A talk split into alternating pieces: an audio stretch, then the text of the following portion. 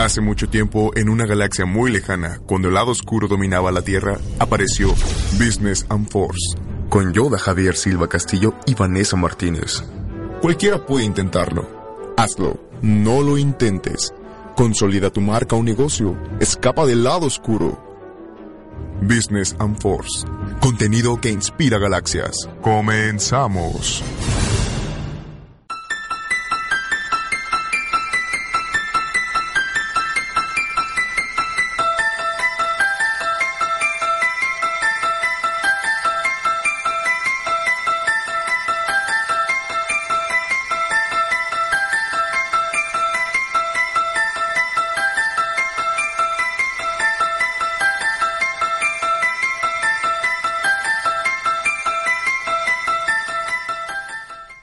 Buenas tardes, buenas tardes.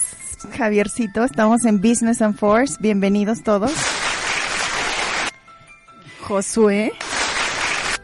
Yo estoy tomando aire porque estoy Ya sé, vamos a darle chance de que Pues se acomode. ubicándome en el espacio. Bienvenidos sean todos ustedes a este su programa Business and Force, que tiene que ver todo con el mundo, el lado oscuro, pero también el lado positivo, blanco, agradable de, De los, los negocios.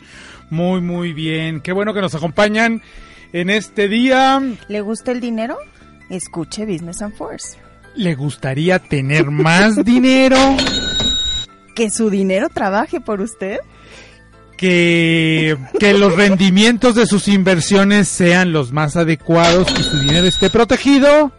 Escuche Business and Force. Efectivamente.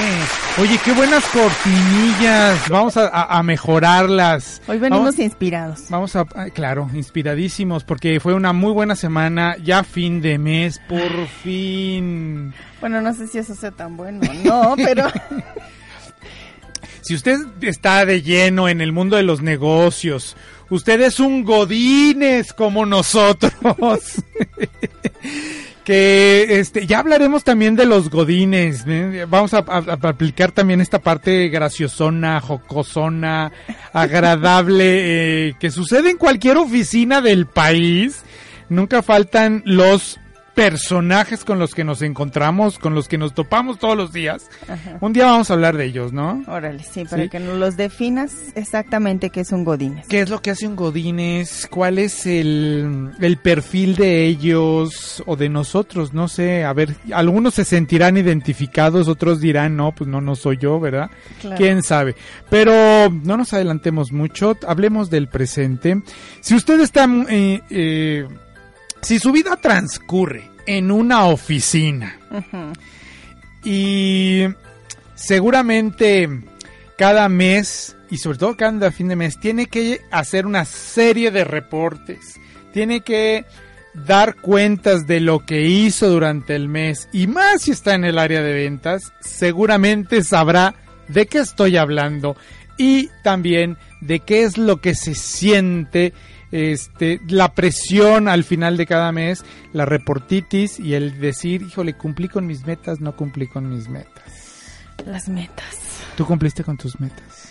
Este, pues sí y no. ¿Cómo? Pero bueno, ¿Cómo que sí y no? sí, según yo sí, pero por cuestiones administrativas, finalmente no.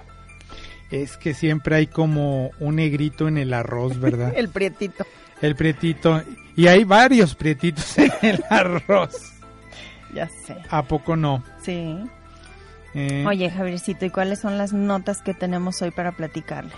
Este, a ver, ¿con cuáles Yo que- escuché algo de la carne, ¿no?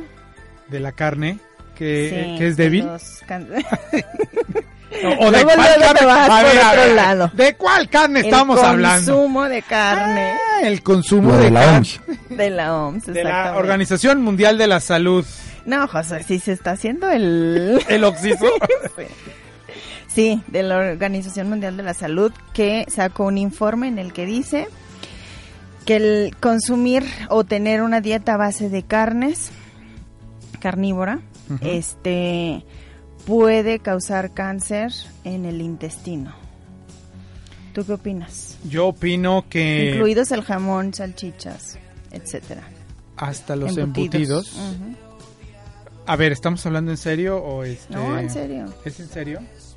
Luego, luego, O, luego, o, o- o le damos otra connotación. No, No, es en La serio, es en serio. Estoy bromeando. Hoy, la verdad es que hoy vengo muy relajado porque la verdad fue una semana, un mes muy difícil, una semana Sí. todavía más difícil. Eh, do- Sí. sí escuché la nota, creo que impactó. Vi, vi la nota en la semana.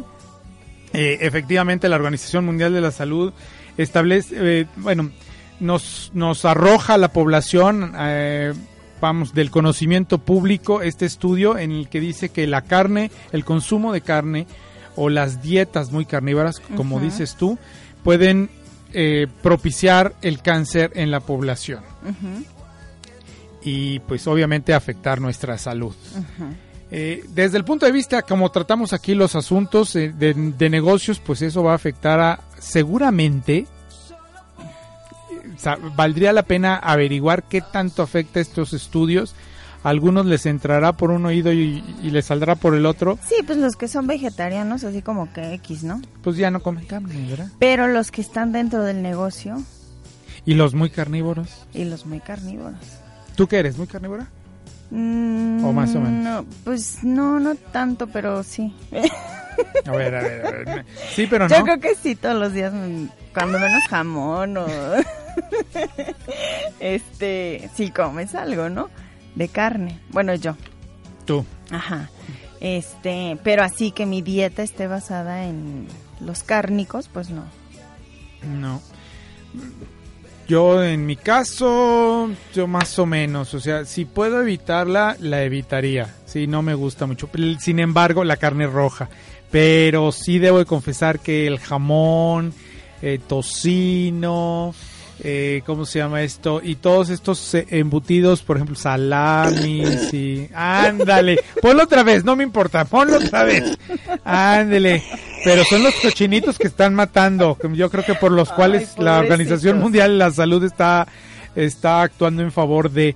am, sí, sí le atoró mucho eso. Sí, que tienen muchos, que, leía más o menos o escuchaba, que si tienen muchos fosfatos y sales, eso afecta la salud. ¿Cómo ves? Pues sí, yo creo que entonces sí va, no sé, podemos ver en un futuro, pero yo creo que sí afectará a todas las grandes compañías que se dedican o que su negocio es ese. Es ese. Cuando menos aquí en México. Yo creo que, mira, como todo, cuando lanzan este tipo de estudios y alertas de salud, de momento la población, pues Se obviamente friquea. Se friquea, los escuchan, te digo, unos pues pasan la nota de largo y sigue su vida como si no hubiera pasado nada, ¿no? Y otros realmente sí, sí se abocan, sí, sí les hace, sí les impacta la noticia, que supongo que habrá un grueso de la población que cambiará sus hábitos alimenticios o disminuirá su ingesta de carne.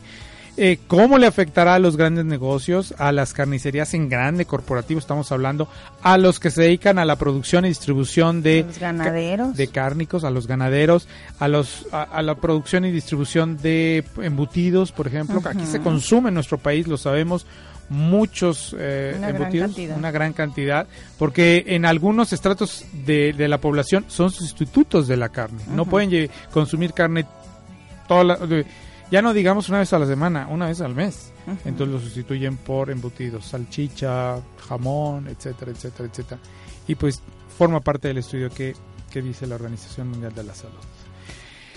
Por ahí traíamos otra nota, ¿verdad? Sí, Javiercito. ¿Cuál será? ¿La de A ver, Pemex? no, mejor vámonos. A ver. A ver, bueno, ¿cuál te lo voy a plantear de esta manera. A ver. Tú ahorras, Sí, ah, ya sé cuál. tú ahorras. Sí, sí ahorro. Estimado Radio Escucha, ¿usted ahorra? Diga la verdad. Diga la neta. Su conciencia lo, lo sabrá realmente. Claro. Muy buena, Josué. Muy buena. Ahí va. Exactamente. Josué, ¿tú ahorras? No. Muy apenas me pagan aquí. Así que- que lo intento. Ok. Lo que acabas de decir está grabado y se queda para el podcast, ¿eh? Entonces te van a escuchar más adelante. Estimado Radio Escucha, le hago la pregunta nuevamente. ¿Usted ahorra? Y si ahorra, ¿lo deja el dinero en el colchón, en un guardado en un cajón, bajo llave, o lo lleva a alguno de los de las posibilidades que existen en el sistema financiero mexicano a que su dinero le dé un poquito más.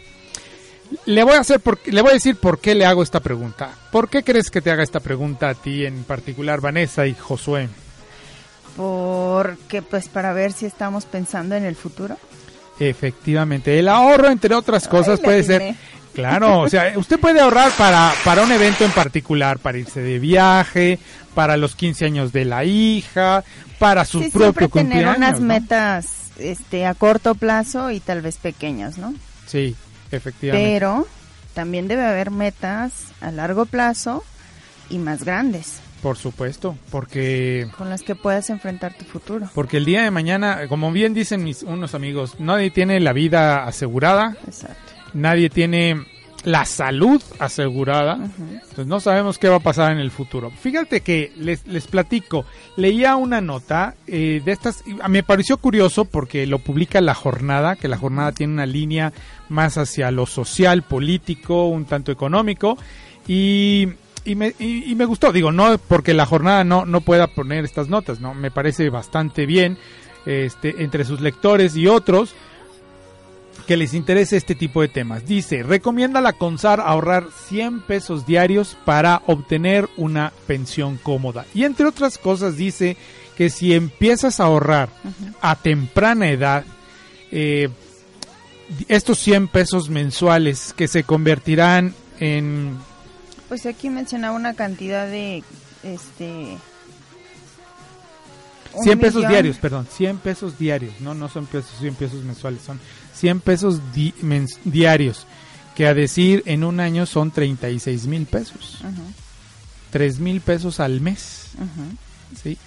Si usted ahorra esa cantidad durante 18 años y después, nada más durante 18 años usted está ahorrando estos 3 mil pesos mensuales, cha, cha, cha, chas, usted llega a juntar nada más, nada más, un millón, Un millón ciento cincuenta y siete mil ciento sesenta y seis pesos. Que es una muy buena lana, un buen capital, como para cuando usted llega a la edad de retiro, que en este país la edad de retiro oscilan por ley después de los 65 años. Ujú. Unos se pueden retirar antes, otros se pueden de retirar o se tienen que retirar después porque no previeron y siguen trabajando todavía después tienen de que seguir edades. aportando para que su retiro sea un poquito más decoroso. más decoroso. O hay personas que no ha pesado en el retiro, en, en tener un fondo del retiro y tienen que seguir, y viven al día. Entonces Sí. tienen que seguir trabajando incluso el haber, eh, aún habiendo re- rebasado esta, esta edad, ¿no? Ujú. Pues bueno, le hago esta pregunta, se las dejamos, se las dejamos En el es- aire. en el aire. Piénselo tantito mientras escucha una rolita que tenemos para ustedes preparada y seguimos, seguimos tratando el tema En Business and Force. en Business and Force. Muy bien dicho.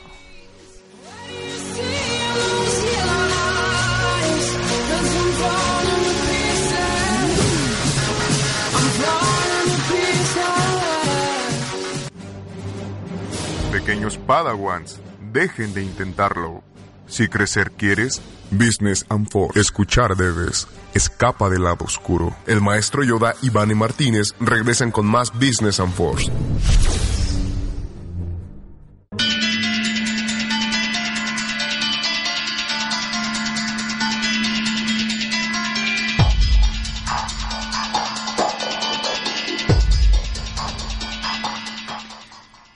Ya estamos de regreso después de escuchar esta rolita que estuvo muy padre, Vanessa. Tú la propusiste, ¿verdad?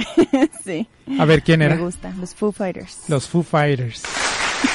Es que donde vean, me donde vean, 10. ya nos verán próximamente, ya, ya me dijeron aquí en RTW, Red de Medios, la radiodifusora eh, Número madre uno. número uno en transmisión en Internet, l- la que nos hace el favor de, de llegar hasta ustedes en este programa que se llama Business and Force.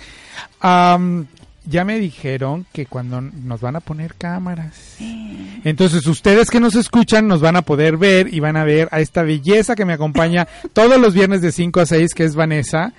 eh, con Y al guapísimo Javier. No, no, no, yo ya estoy vegetal. Pero muchas gracias. Eh, pues adivina qué, Vanessa. ¿Qué pasó? Ya está aquí nuestro invitado de esta tarde De honor. de honor. que mm, pues si acepta la invitación, va a formar parte de nuestros especialistas en esta mesa de diálogo que tiene como tema central los negocios y el emprendedurismo. Ojalá, esperamos que así Claro que sí, cuenten con eso. Con nuestro, con, eh, bueno, esta tarde.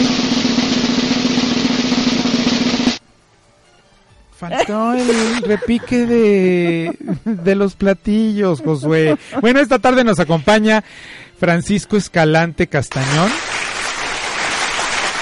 Bienvenido sea, Francisco. Bienvenido. Gracias, gracias Javier, gracias. gracias. Este, platícanos tantito de ti, qué estudiaste y a qué te estás dedicando. Sí, me, me gradué de Administración de Empresas en el TEC de Monterrey y luego me especialicé en lo que es en el área de franquicias, tanto en el desarrollo, eh, ya sea que alguien tenga un negocio que quiere crecer como franquicia, o en negocios propios que hemos tratado también de llevar a, a estas áreas.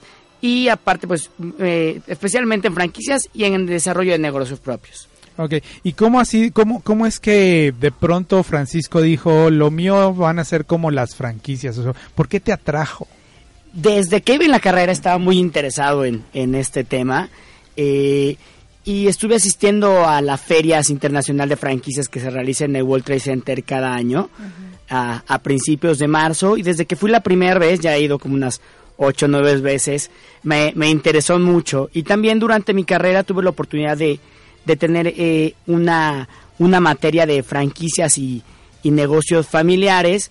Y ahora en la actualidad está este profesor que me dio eh, la materia ahora somos socios y tenemos un despacho de, de desarrollo de franquicias. Ah, sí. Qué padre. Oye, este Francisco, a ver, coméntanos, ¿qué es una franquicia? Bueno, también eh, yo creo que es muy importante eh, bajarle un poquito, como muchas veces vemos a la franquicia como esos negocios gigantescos que están en todas partes del mundo. Ajá. Y sí es así, es un, es un formato de crecimiento de negocio, pero que puede empezar desde un negocio chiquito y puede llegar a ser algo muy grande. Y es un formato de negocio en el cual se puede crecer de forma estandarizada, tratando de controlar y de, y de mantener esta misma imagen, eh, bueno, este mismo imagen, servicio y las operaciones. Estandarizar estas, estas tres áreas, en pocas palabras, es lo que convierte a un negocio en franquicia.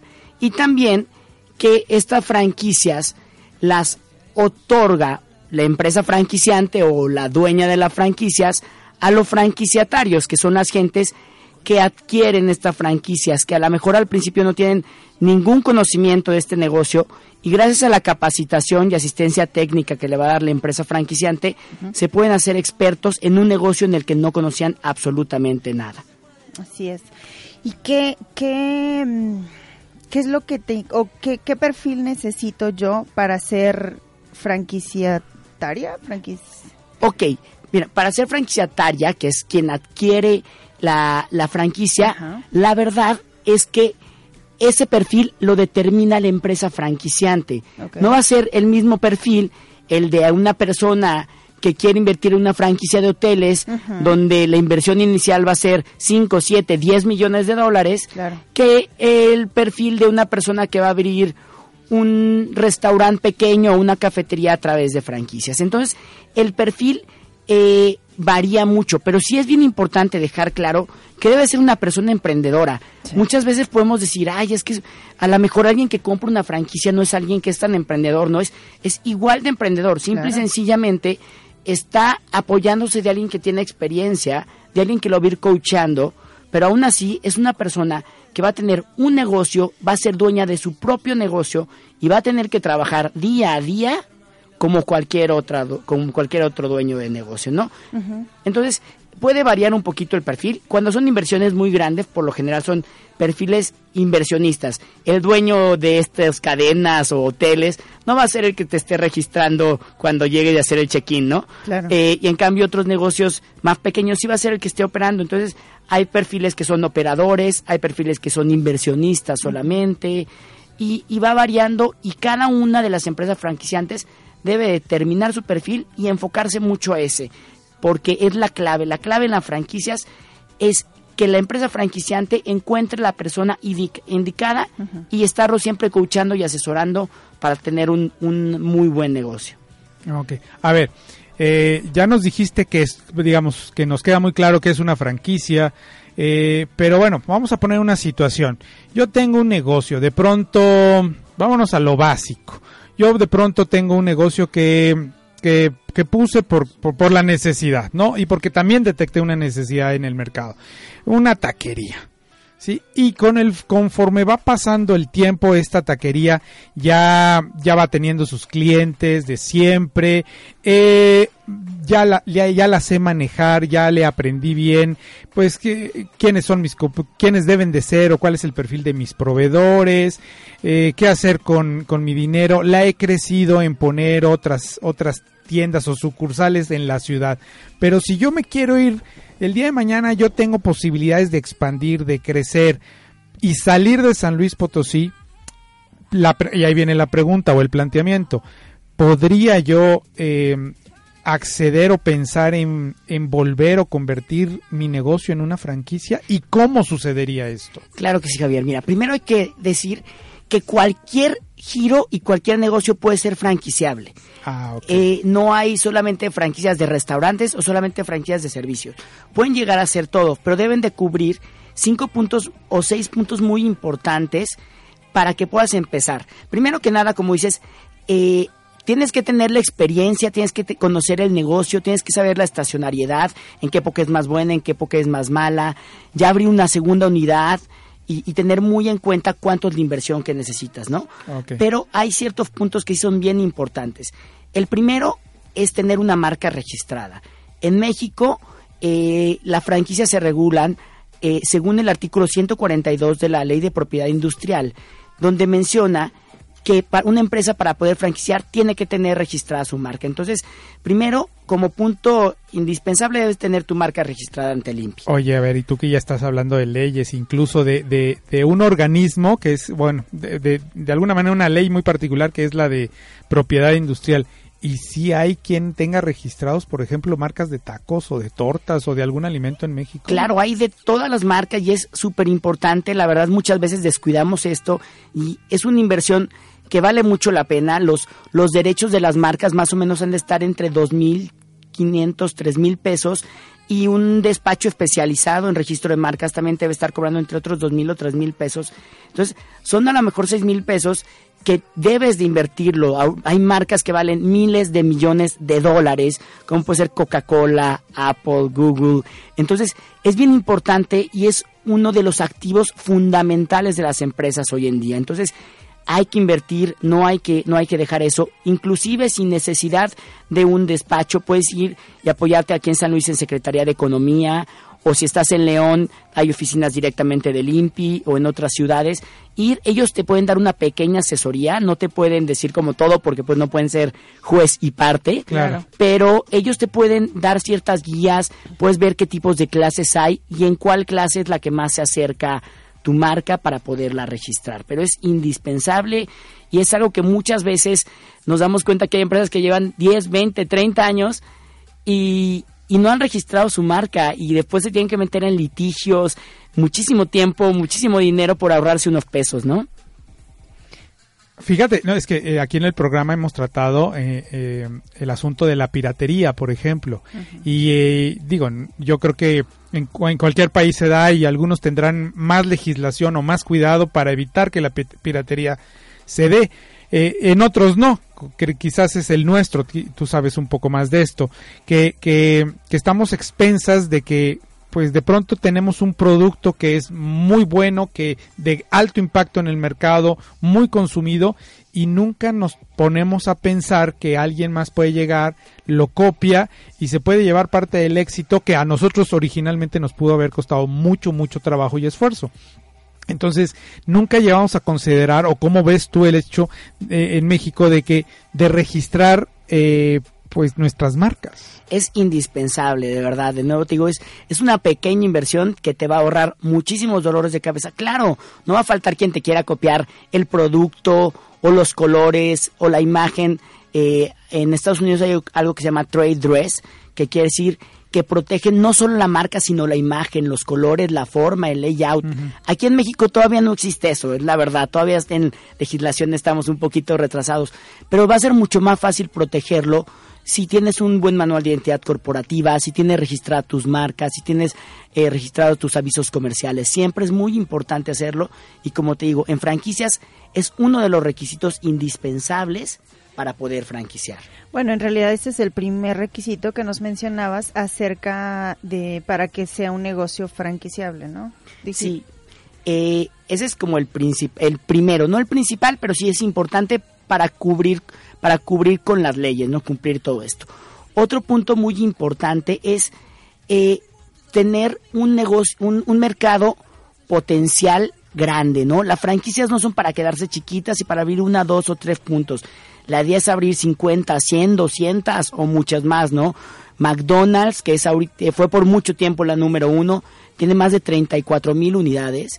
Ahorita lo acaba de rebasar en estos últimos años Subway y ya va por arriba de los 35 mil unidades. Entonces, eh, si tienes la idea de franquiciar, pues compárate con los grandes, ¿no? Y intenta o, o ten una visión de tener muchas unidades. Entonces, si tienes un producto que es muy regional, que es muy específico, que es solo para cierto territorio o para un nicho de mercado muy específico, va a ser muy difícil franquiciarlo porque no vas a poder tener muchas unidades. Entonces, ese es otro punto, tener la marca, tener un mercado potencial.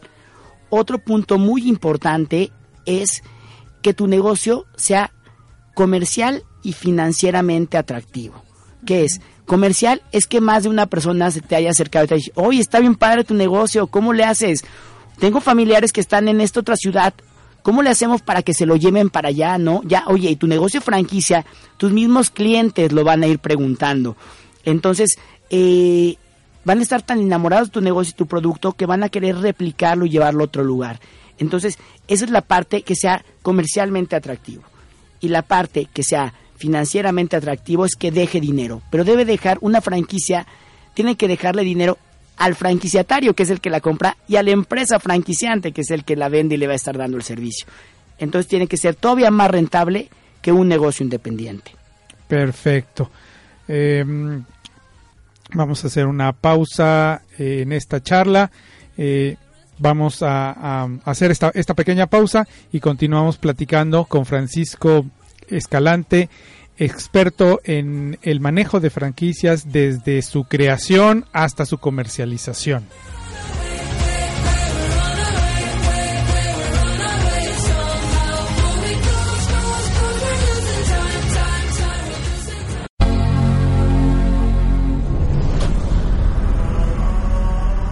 Porque sabemos que no todo es política y deportes. RTW Radio Multimedia trae para ti Smartcast con información de música, videos, series de televisión, videojuegos, tecnología, cine, gadgets, esto y mucho más en Smartcast. Escúchanos todos los martes en punto de las 6 de la tarde en RTW Radio Multimedia, inspirando tus ideas.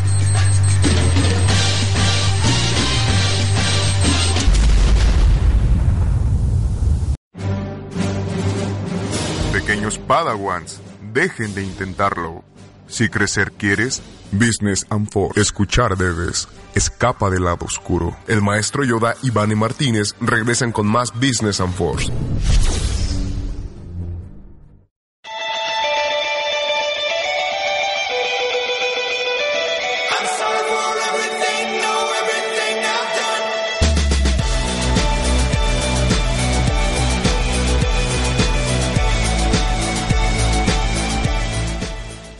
Ya estamos de regreso nuevamente de este, después de esta pausa. Eh, estamos, seguimos platicando con Francisco Escalante Castañón, experto en franquicias desde su creación hasta su comercialización. Francisco, nos gustaría que nos dijeras, eh, nos adelantaras un poquito cuál es el nombre de tu despacho. Claro que sí, eh, nuestro despacho se llama Dot Consulting, Dot como punto en inglés, y estamos especializados, somos un pequeño despacho boutique, nos gusta llamarnos así. Hemos, la gente que trabajamos ahí ya hemos trabajado en los despachos gigantescos de los más grandes de Latinoamérica, pero nos gusta a nosotros dar un servicio mucho más personalizado. Los consultores que estamos ahí no solo nos dedicamos al área de consultoría, sino hemos sido franquiciatarios, hemos sido franquiciantes. Entonces nos ponemos en el pie, en, los, en los zapatos más bien dicho, de los que compran la franquicia y de los que venden la franquicia para poderlos apoyar en que en su desarrollo se cumplan con todos estos puntos. Y, y no solo te preocupes por vender y vender y vender y no dar un buen servicio, también nos preocupamos mucho porque el, por todo lo que tenemos que dar al franquiciatario y también para que sea muy rentable para el franquiciante, porque nosotros ya hemos tenido otras experiencias y queremos hacer que la franquicia sea este modelo tan exitoso, pero siempre teniendo mucho cuidado de cuidar y que sea una situación ganar-ganar. Ok, entonces la consultoría es Dot, Dot- Consulting Dot Consulting. y nos pueden encontrar en www.dotconsulting.mx. Ok. Bueno, estábamos también eh, retomando en lo que nos quedamos, Francisco. Este, decías que para hacer eh, un negocio franquiciable había cinco puntos que eran importantes. El primero de ellos era la marca, registrar nuestra marca, que nuestro mercado, el segundo de ellos es que nuestro tengamos un mercado potencial y finalmente que el negocio sea comercial y financieramente atractivo. Así es, y hay otros dos puntos más que también son indispensables. El primero es que los negocios puedan ser replicables. ¿Qué es esto? Que no dependan demasiado o totalmente de un punto o ubicación específico o de una persona en específico. Por ejemplo, hay restaurantes aquí en México como el San Angelín, como el restaurante El Lago o algunos otros restaurantes en que la experiencia está en ir en esas ex haciendas antiguas o tener una vista padrísima al lado del lago o estar arriba de un edificio de 90 pisos para ver la vista, ¿no? Entonces, eh, ese tipo de negocios, pues hasta que no construyas otro edificio de 90 pisos o encuentres otra ex hacienda, pues no va a ser lo mismo, ¿no? E- ese negocio puede ser muy exitoso por el lugar donde está ubicado. Entonces puede ser complicado de franquiciar porque no vas a encontrar muchas ubicaciones que cumplan con esos puntos. Ok. También cuando depende demasiado de la persona. Si es un negocio demasiado artístico o, por ejemplo, de nuevo, si es un restaurante que es de autor, ¿no? Porque tú vas porque quieres comer la comida que prepara específicamente ese chef. Entonces, hasta que no podamos clonar ese chef, no vamos a poder hacer franquicias de ese negocio, ¿no? Efectivamente. Entonces, o, o van a ver cómo este artista pinta el cuadro en vivo, o te atiende, o depende mucho de una persona. Cuando, cuando no es replicable por estas situaciones, no puedes crecerlo a través de franquicias. Entonces tiene que ser un negocio replicable, que, que no dependa tanto de esas dos cuestiones.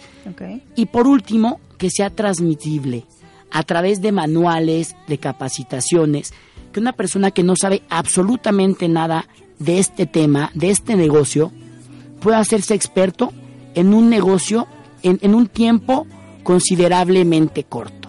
Puede depender, y de nuevo va a depender mucho del tipo de marca y de tipo de servicio que quiera hacer. Hay franquicias que a lo mejor te dan una capacitación de una semana o dos semanas y con eso eres experto en el tema para un pequeño restaurante. O hay restaurantes como McDonald's donde tienes que ir a prepararte un año a la Universidad de la Hamburguesa para ser experto en todo lo que es McDonald's. Y aparte vas a tener gente que esté contigo acompañándote los primeros meses o el primer año de operación. Entonces va a depender mucho de nuevo de la franquicia que estés adquiriendo, pero estas franquicias deben preparar un, un programa de capacitación para que en cierto periodo pueda hacerse un experto, alguien que no sabía absolutamente nada de esto. A ver, entonces este último eh, punto, el quinto, es el know-how. know-how. Sí, así es. Es el know-how, el saber hacer, que es otro de los puntos in- indispensables. Para, para que haya una franquicia se debe transmitir este licenciamiento de uso de marca. De hecho, es parte de lo que te cobran por la Sí, franquicia, ¿no? es, pues se, se cobra indispensable. Lo primero que pagas una franquicia es la cuota de franquicia o el franchise fee. Y esto incluye lo que es eh, la, la, el uso o licencia de marca, el know-how y la capacitación inicial, desde ayudarte a localizar el mejor punto de venta, a ver cómo tienes que remodelar tu, tu local y a capacitar tu, tu, tu plantilla inicial en los primeros días de trabajo. Hay otras franquicias que se llaman franquicias llave en mano, que esas se dedican y te hacen absolutamente todo. Tú les pagas y ya tú llegas, ya te dan la llavecita y abres Te tu local metes, todo remodelado, claro. Si es una franquicia llave en mano, por lo general, pues será más costoso que una en la que tú también intervengas en este proceso que se llama proceso de preapertura, que va desde la firma del contrato hasta el día que abres tu unidad. Todo eso es la preapertura y todo eso es lo que incluye la cuota de franquicia. Y después, mes con mes, semana a semana, dependiendo del tipo de franquicia, vas a tener que pagar las regalías o royalties, que es esas cuotas para que ellos te puedan seguir dando una asistencia técnica y apoyándote en todo momento y ayudándote con innovación de productos, innovación de, en servicio, eh, todo lo que es publicidad. ¿ok? Y también se pagan por lo general otras dos cuotas, que son cuota de publicidad local y cuota de publicidad institucional. La institucional son para campañas ya más masivas, ya a nivel nacional, y la local es la que vas a invertir en posicionar esa marca en tu ubicación. Okay. okay. Oye, Francisco, nos mencionabas eh, ya casi para terminar un poco el, el, tema. Eh, que hay una serie de ferias, de ferias de franquicias en nuestro país. Eh, la más importante, me imagino, que es la de la Ciudad de México. Más o menos, ¿en qué fechas al año es cuando se hace este evento? Es entre el 5 y el 7 de marzo de cada año en el World Trade Center. casi, casi pueden variar porque siempre es jueves, viernes, sábado y domingo. Entonces, pues pueden variar un poquito los días, pero siempre son en, las, entre el 5 y el 10 de, de marzo de cada año. La verdad es una muy buena experiencia, los invito a, que las visiten. Eh, esta feria la hace Grupo MFB y también eh, hace algunas otras pequeñas ferias. Este año hubo en Querétaro, en Puebla, y año con año van cambiando estas, pero la importante y donde vas a ver todo es la de la del DF en el World Trade Center y los invito, ahí van a conocer mucho de todo tipo de franquicias y hay pabellones de franquicias de España, de Brasil, de Estados Unidos y muchísimas de México. Claro, más o menos ya, eh, más o menos en cuánto anda una franquicia, digamos, accesible en términos de que un de cualquiera de nosotros, no sé, que, hemos juntado a lo mejor un, capitalito, podemos acceder a una, a una buena franquicia, que sea buen negocio. Claro que sí, mira, las franquicias se dividen en dos tipos, por giro y por monto de inversión. A lo mejor un mismo giro puede tener en diferentes inversiones, un pequeño restaurante, un restaurante mediano o un restaurante muy grande, ¿no? Las franquicias de baja inversión más o menos están entre 250 y 500 mil pesos y de ahí ya brinca para el millón las franquicias de inversión media y ya de ahí para arriba pues las franquicias de, de alta inversión. Pero hay franquicias que la verdad, o sea, cuestan muchísimo, ¿no? Hay veces que marcas que están aquí en San Luis Potosí no podemos, a veces no pensamos que valgan tanto, ¿no? Pero es porque la empresa franquiciante ya conoce también las cosas y te va a dar tanto que sí tiene que cobrarte por todo ese servicio, ¿no? Y, le costó, le costó eh, primeramente eh, construir la marca, construir el el prestigio y aprender a manejar todo lo que no vemos, la ejecución, la parte técnica, la parte financiera, ¿no? Claro que sí. Y este monto que te comento es el monto de inversión total, no la cuota de franquicia. Es más o menos lo que inviertes en una en una franquicia que incluye ya la cuota de franquicia y toda la remodelación, tu inventario inicial, capacitaciones, software. Entonces, es son muchísimas cosas que a veces cuando empiezas un negocio independiente no te das cuenta de todo lo que necesitas, ¿no? Entonces, como ellos te dicen, es este equipo y a lo mejor es un equipo caro, pero ellos ya saben que es el equipo que va a funcionar. Entonces, tienen que cobrarte por muchas cuestiones, eh, pero gran parte de esto es la inversión en equipo, en remodelación y en inventario inicial y ya otra parte es, es la cuota de franquicia. De nuevo, va a depender del monto de inversión, ¿no? Una franquicia de baja inversión ha de ser alrededor de 50 a 100 mil pesos la cuota de franquicia, una mediana entre 200, 300 mil pesos, ya una de alta inversión pues puede variar mucho, porque ahí sí ya hay desde un millón de pesos hasta varios millones de dólares. Estamos hablando ya en dólares, ¿qué tal? ¿Cómo es? No, pues está interesante. ¿Eh? Oye, ¿y cómo ves el desarrollo de franquicias aquí en México en particular? En México el desarrollo de franquicia ha sido impresionante. ¿eh? En México las primeras franquicias del extranjero empezaron a llegar alrededor de 1985. La primera fue McDonald's. y al principio pues no querían llegar porque la legislación mexicana casi casi no las protegía, ¿no? Entonces fue un volado y llegaron a ver si no les pirateaban la idea, como decías. Poco a poquito fue avanzando la, la legislación y ya empezaron a, a crear muchas eh, franquicias mexicanas, como fue a lo mejor en un inicio Tacoín, Dormimundo, El Fogoncito, Sushito, fueron de las primeras franquicias. Ahorita hay una gran variedad de franquicias. No tengo ahorita el dato eh, eh, exacto, pero ha de haber alrededor de 1.500 y 2.000 empresas franquiciantes en México, eh, que no solamente están en México, sino también ya crecen al extranjero, sobre todo a Centro y Sudamérica. Ok. Entonces, y hay, y hay digamos, posibilidades de que el, el, el mundo de las franquicias en México crezca, me imagino. Claro, eh, eh, durante el sexenio de Felipe Calderón hubo un, programa que se llama Programa Nacional de Franquicias, donde él quería crear empleo y le dijeron, pues en lugar de, eh, cuando abres un negocio independiente, pues, híjoles, pues la verdad la posibilidad de, de, que siga vivo después de cinco años, solamente el 5% de los negocios nuevos sobreviven, ¿no? Entonces le dijeron, pues ¿por qué? Si las franquicias son un poco más seguras y, generan mucho empleo, ¿por qué no se apoya la parte de franquicias? Entonces, durante ese sexenio hubo un crecimiento impresionante de las franquicias. Sigue habiendo, sigue habiendo apoyos, un poquito menos directos, pero sí, las franquicias están creciendo muy fuerte en México. Claro, Francisco, te vamos a agradecer mucho. El tiempo en radio está muy limitado. Eh, te vamos a agradecer mucho, mucho, mucho el que hayas eh, aceptado la invitación a hablarnos de este fascinante tema como una opción más para, para los que son emprendedores o para los que quieren realmente eh, involucrarse en un negocio y que se sienten aptos para administrarlo y llevarlo, pues como lo, como lo son las franquicias. Eh, contamos, claro que te invito para que seas parte de nuestros especialistas y el día de mañana en futuros programas, ya sea que aquí presente como lo haces hoy o telefónicamente nos, nos, nos ayudes, este, nos ilustres y nos compartas tu experiencia en este fascinante mundo de las franquicias. Claro que sí, con todo gusto, cuenten con eso. Cómo no. Eh, pues ya lo tienen, Francisco... Dot Consulting. Dot Consulting, Francisco Escalante Castañón. Eh, ¿Tienes redes sociales o aparte de la página de internet? Bueno, ahorita les paso eh, redes sociales, la verdad no las manejamos tanto por parte del despacho. Los invitamos a que nos visiten en la página o también les paso mi correo electrónico para cualquier duda que tengan. Yo creo que con el, la página de internet, si la quieres repetir. Es www .consulting.mx. .consulting de MX. Y ahí ya lo tienen.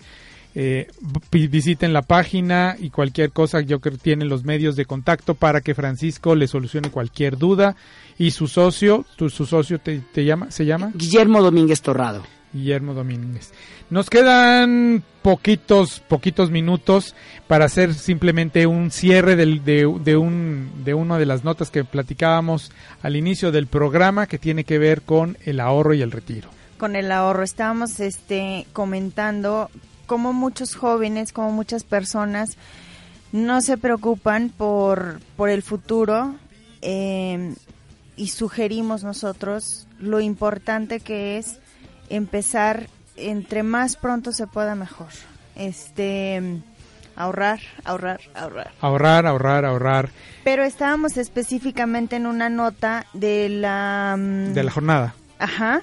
Estabas tú comentando de la de la jornada que bueno básicamente nos mm, la jornada nos dice o mm, bueno, hace referencia a que la CONSAR el qué es la CONSAR yo sé que lo has estudiado últimamente. Yo lo sé. A ver, ilústranos. Es el Comisión Nacional del Ahorro del Sistema de Ahorro, para, el Retiro. Correcto. Me recordaste una maestra que tengo últimamente que hace mucho hincapié en, recordar todas estas siglas. bueno. Pero eh, refiriéndonos a esa recomendación, se, se me hace un poco ¿cómo lo podré llamar? Este, bueno, ¿cómo te la CONSAR te dice ahorra 100 pesos diarios cuando el salario mínimo es de 70? Efectivamente. Entonces, ¿qué, ¿cómo? ¿De qué? O sea, La verdad es que son muy incongruentes estas personas. Bueno, claro que vamos a vamos a vamos a aclarar un poco, vamos a darle la justa dimensión a la nota. Creo que la CONSAR está haciendo su chamba al, al recomendar a la población que es importante importante ahorrar para el retiro. Lo ideal Se lo que- damos. Sí, lo, lo ideal es que ahorres 100 pesos diarios, que digo, son 3 mil pesos al mes. Sabemos que hay personas que muy a duras penas, digo, 3 mil pesos es un gran capital que les sirve en gran medida para, para cubrir sus gastos básicos y, a- y no tienen para ahorrar. Creo que la CONSAR hace, eh, insisto, en, en, en esta recomendación de que lo ideal son 100 pesos al mes para llegar a un a un buen fondo cuando sea el momento del retiro. Si usted puede aportar más Claro. porque gana más, pues adelante, hágalo. Si usted no puede aportar esos 100 pesos diarios, si puede a lo mejor el 10% de esto, 10 pesos diarios, pues seguramente alguna cantidad importante a través del tiempo, a lo mejor no lo haga por los 18 años que recomienda la CONSAR, hágalo por más tiempo si usted ahorra Sí, 10 por pesos 25 años. por 25 años, al cabo del tiempo se va a formar un gran capital que usted va a tener cuando ya no pueda trabajar. Exacto, y lo Y- importante es empezar, porque lo, van dejando empezar. y lo van dejando y se pasa el tiempo. Y, y sobre todo darse cuenta que al cabo de que cuando usted llegue a esa edad de retiro, que usted ya quizás por enfermedad, por cuestión también misma de la edad, ya no puede generar ingresos, ya no puede generar ingresos, usted al menos ya tiene un guardadito ahí. Pues nos comió el tiempo, Vanessa, como Se de costumbre.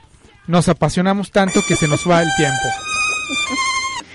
Nuevamente, Francisco, muchas gracias por, por estar con nosotros en esta tarde y por lo que por las futuras intervenciones que tendremos en este programa. Vanessa, muchas Muchísimas gracias. gracias, gracias Francisco No, por gracias la- a ustedes. por acompañarnos. Y gracias a esperamos. todo el equipo de RTW Red de Medios por hacer posible la transmisión de este programa que es Business and Force. Les recordamos que eh, nos escuchen a través de los podcasts que ustedes pueden bajar a través de iTunes y mm, que constantemente estamos subiendo a través también de nuestra página de internet que nos encuentran como RTW Business and Force. Javier Silva, Vanessa Martínez. se despiden agradeciéndoles y esperándolos para el próximo viernes de 5 a 6 o a través del podcast. Gracias. Gracias.